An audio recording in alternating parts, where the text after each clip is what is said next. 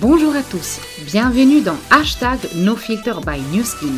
Hashtag NoFilter, c'est le podcast créé par Newskin. Pour ceux qui ne me connaissent pas encore, je m'appelle Marie-Hélène Dagnese, je suis responsable au marketing pour la région de l'Ouest chez Newskin, d'origine italienne et je serai votre hôte pour animer ce podcast. Lors des épisodes, nous laissons tomber le voile, retirons les filtres et nous vous révélons tout sur les personnes qui travaillent chez Newskin dans l'ombre de nos produits. Bonjour à tous, bienvenue dans ce nouvel épisode de nos podcasts hashtag NoFilter by Newskin.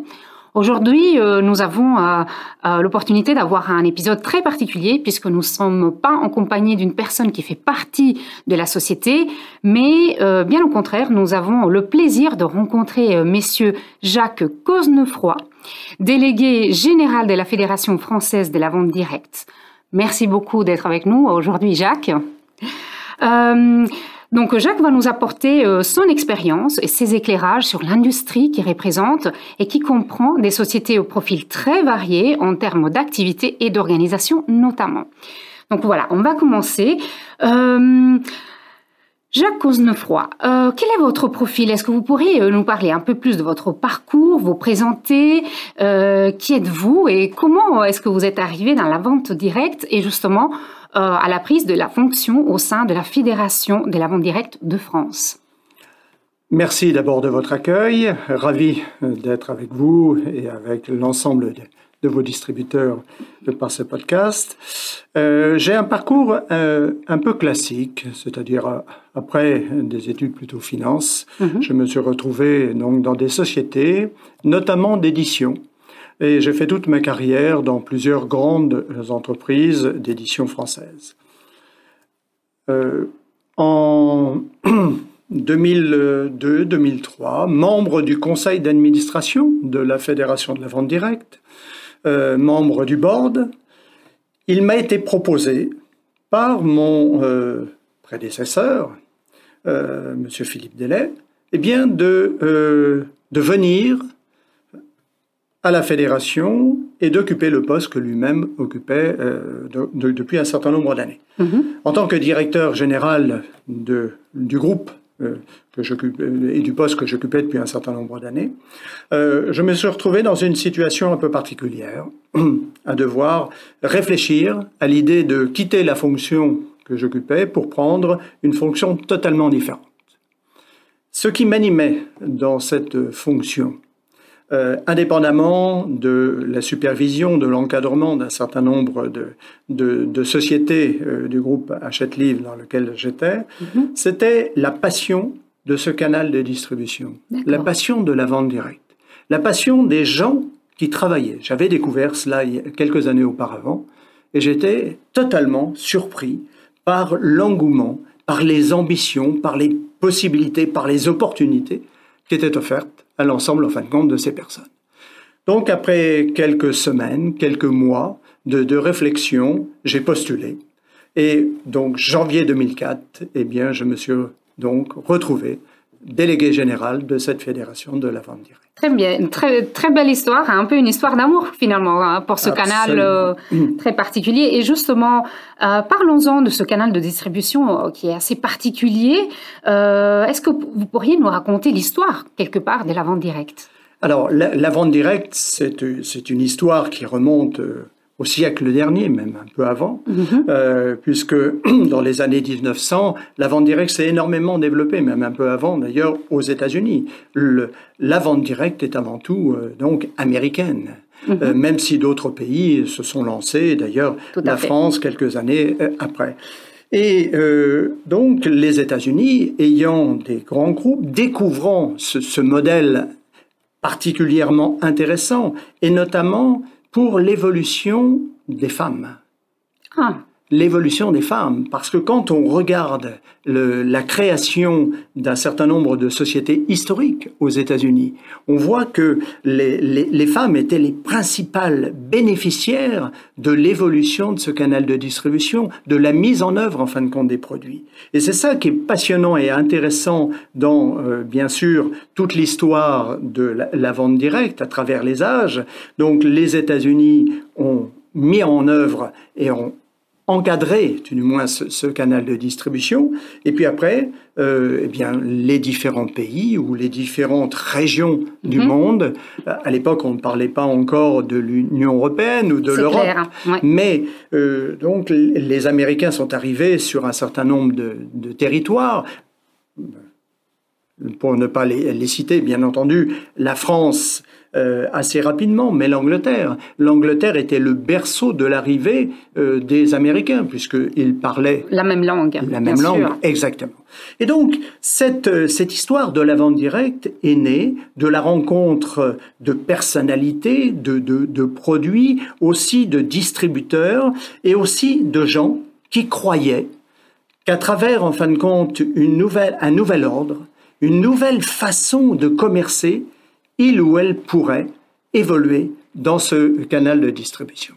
Alors ça, a été fantastique parce que, bien entendu, dans les années 60, la vente directe s'est développée euh, en France, mhm. euh, alors qu'elle était déjà à travers des, produits, c'était plus de la vente en face à face, on était plus dans l'électroménager à l'époque. C'est clair. Et après l'édition, l'édition a été un, grand, euh, une grande période de la vente euh, directe. Mais les sociétés américaines sont arrivées sur le marché français. Il a fallu organiser euh, ce modèle de distribution. Il a fallu créer les instances. Et en 1966, la Fédération de la vente directe est née de par l'organisation d'un certain nombre de sociétés, notamment bien entendu françaises et internationales. Donc quelque part pour apporter un cadre aussi à, tout ce qui est arrivé sur le marché européen. Un cadre légal. Oui, un cadre tout à fait. Et justement, parlons du rôle de la Fédération de la vente directe en général dans l'industrie. Est-ce que vous mm. pourriez apporter des exemples, euh, donner des axes de, développement euh, par rapport à ce rôle de la vente directe euh, dans l'industrie mm. de la cosmétique où il n'y a pas aujourd'hui que la cosmétique, il y a beaucoup, beaucoup de sociétés qui fonctionnent par par ce canal de distribution Alors, la Fédération de la vente directe euh, regroupe aujourd'hui 80% des sociétés euh, françaises, mhm. européennes ou internationales qui ont choisi de commercialiser tout ou partie de leurs produits directement au consommateur final. Ceci donc est organisé en trois grands secteurs. Il y a un secteur que l'on va plus appelé euh, l'amélioration de l'habitat, tous les produits un petit peu lourds à forte valeur ajoutée, mhm. un une, euh, une, organisation et un secteur qui est euh, plutôt de la vente par réunion, et puis un troisième grand secteur qui s'est énormément développé, qui s'appelle la vente par réseau, mhm. le MLM bien sûr.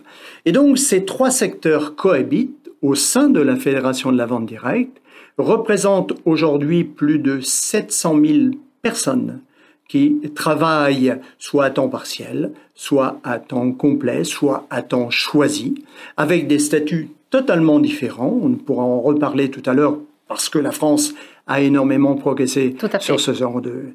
et qui réalisent un peu plus de 4 milliards et demi de chiffre d'affaires en France aujourd'hui, en euros bien entendu, un peu plus de 5 milliards de dollars mhm. sur l'ensemble en fin de compte du territoire.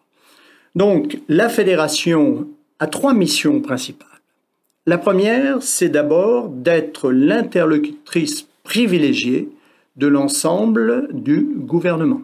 C'est-à-dire que nous représentons les intérêts aujourd'hui de plus de 140 entreprises, plus une mm. autre organisation. Oui, parce que la France, d'ailleurs, est le deuxième pays européen derrière l'Allemagne, mais en revanche, c'est le deuxième pays mondial en termes de nombre de sociétés s'étant développées sur le marché français. Ah, super intéressant ça. Voilà. Donc, la première grande activité de la fédération, c'est de représenter les intérêts, d'une part, des entreprises qui ont fait le choix de venir vers la vente directe, c'est un acte volontaire, mais mhm. c'est aussi un acte qui les amène vers la fédération de la vente directe. Deuxièmement, de représenter l'ensemble des distributeurs, puisque nous parlons au quotidien de l'activité des distributeurs. Parce que la vente directe, c'est pas uniquement l'entreprise, c'est aussi, bien entendu, le rôle important du distributeur. Mhm. Et puis, le troisième grand domaine, c'est bien entendu le consommateur. Donc, une première activité, c'est de représenter l'ensemble de ce triptyque qui est nécessaire au développement de l'entreprise. Deuxième mission, pardonnez-moi, la deuxième mission, qui est une mission importante de la fédération, c'est une mission donc d'accompagnement des sociétés. Puisque toute société qui rentre à la fédération de la vente directe a des obligations. Une obligation d'abord de respecter la loi. Alors vous allez me dire, c'est normal de respecter la loi. Oui, voilà. Donc j'aimerais que tout le monde l'entende, surtout les sociétés qui sont non adhérentes de la Fédération de la vente directe, et je mets toujours en garde l'ensemble des distributeurs qui sont dans des sociétés adhérentes de la Fédération, qui respectent donc ces lois, de faire attention de ne pas se sentir euh, donc engagés avec des sociétés qui ne sont pas à la Fédération de la vente directe et donc qui ne respecteraient pas forcément l'ensemble de ces lois. Premier niveau, c'est la loi. Deuxième niveau, c'est de respecter le code éthique et déontologique, qui est un code euh, international, américain, transposé au niveau européen et transposé en loi française. Donc le deuxième niveau. Et enfin, nous avons une troisième exigence à la fédération, c'est de respecter les chartes. Donc toute société qui vient, comme Newskin qui est venu depuis un mhm. certain nombre d'années, eh respecte l'ensemble de ses obligations, des exigences de la fédération. Donc, deuxième grande euh, mission de la fédération, c'est d'accompagner les sociétés dans leur développement avec un service juridique excessivement important, mhm. avec de la formation, de la communication, l'ensemble en fin de compte des sociétés apportent également leur expérience, leur connaissance et l'évolution. C'est-à-dire que toute société étant à la Fédération de la vente directe, Newskin par exemple, c'est une société qui apporte et enrichit au quotidien l'ensemble des actions que nous menons pour l'ensemble de ses distributeurs. Deuxième grande mission. Enfin, la troisième mission, eh bien, c'est d'être aussi l'interlocuteur ou l'interlocutrice des médias passer des accords avec énormément d'organisations.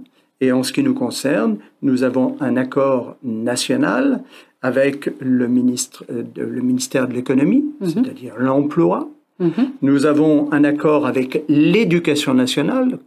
Quelle plus belle chose de faire naître chez nos jeunes étudiants euh, donc une, une connaissance de ce canal de distribution, mais aussi avec l'enseignement supérieur, parce qu'il est évident que l'ensemble des jeunes, aujourd'hui, faisant des études supérieures, doivent trouver une possibilité à l'intérieur de ce canal de distribution. Donc nous avons un accord également avec l'éducation nationale et nous avons un accord avec tous les organismes publics ou privés qui nous permettent d'avoir une visibilité différente pour l'ensemble de ce canal de distribution. Voilà, globalement et rapidement, l'ensemble des missions de notre fédération. Super, euh, vous avez euh, répondu vraiment dans le détail dans les petites questions qui me venaient à l'esprit au fur et à mesure que vous parliez, notamment le cadre légal, euh, tout ce qui est cadre des chartes quelque part à respecter. Donc je pense que nos auditeurs ont bien compris l'importance quelque part qu'une société dans le canal de la distribution en, vente directe, mmh. l'importance qui est de adhérer effectivement à une euh, fédération comme la vôtre. Je pense que c'est vraiment un point clé quand on décide d'être euh, distributeur indépendant. Euh, Peut-être une des premières choses à vérifier avant de s'engager. Et on est content effectivement que Newskin soit dans cette direction-là. C'est à présent la fin de notre premier épisode avec Messieurs Cousnoufroy.